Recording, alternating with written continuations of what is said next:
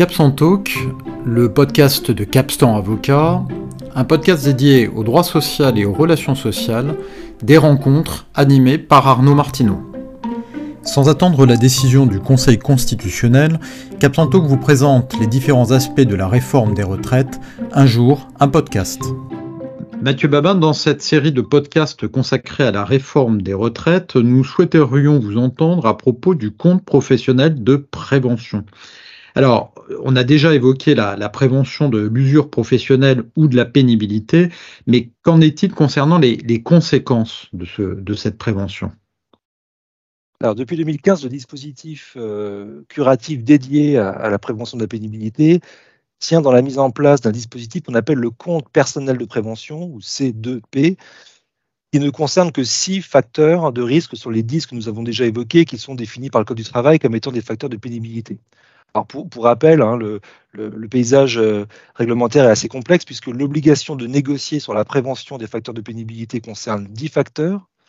Le futur fonds d'investissement dans la prévention de l'usure professionnelle concerne trois facteurs. Et là, on parle d'un dispositif, le C2P, qui ne concerne que six facteurs sur les dix prévus par la loi. Donc on remarquera au passage que le législateur a peu de concurrence sur le terrain de la complexité.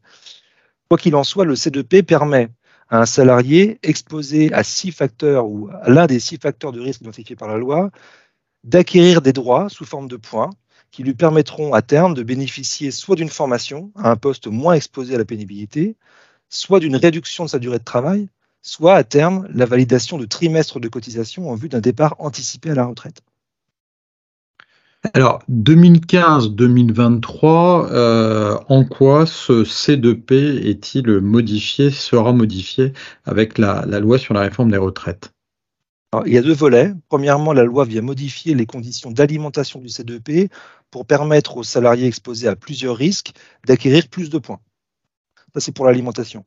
Concernant les conditions d'utilisation du, C2P, euh, il y a plusieurs réformes qui interviennent. premièrement, dans certains cas, le salarié pourra financer un projet de reconversion professionnelle, ce qui va au-delà d'une simple formation. Euh, par ailleurs, le salarié sera incité à attendre 60 ans pour réduire sa durée de travail, puisque avant 60 ans, le nombre de points qu'il pourra mobiliser pour réduire sa durée de travail sera plafonné. En revanche, le dispositif ne permettra pas, attention, de partir plus de deux ans avant l'âge légal. Pour le reste, pour le détail, des décrets sont attendus, il faudra y être attentif. Alors, les décrets sont, attendus, mais euh, est-ce que vous donneriez des conseils aujourd'hui, c'est-à-dire qu'est-ce qu'il convient de, faire dès à présent?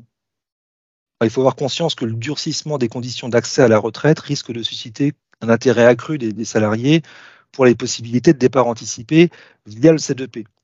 Or, ce qu'il faut savoir, c'est que c'est l'employeur qui procède via la DSN, la déclaration sociale nominative, à la déclaration des situations d'exposition qui alimente le C2P.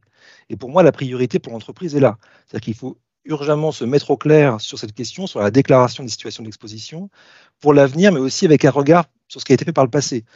Puisque, en fait, on l'ignore peut-être, mais les salariés ont des possibilités de contestation des déclarations faites par l'employeur concernant le C2P. Donc, il faut se mettre au clair sur ces possibilités et savoir comment agir en cas de réclamation par un salarié, puisque le Code du travail prévoit des dispositions très spécifiques sur ce point.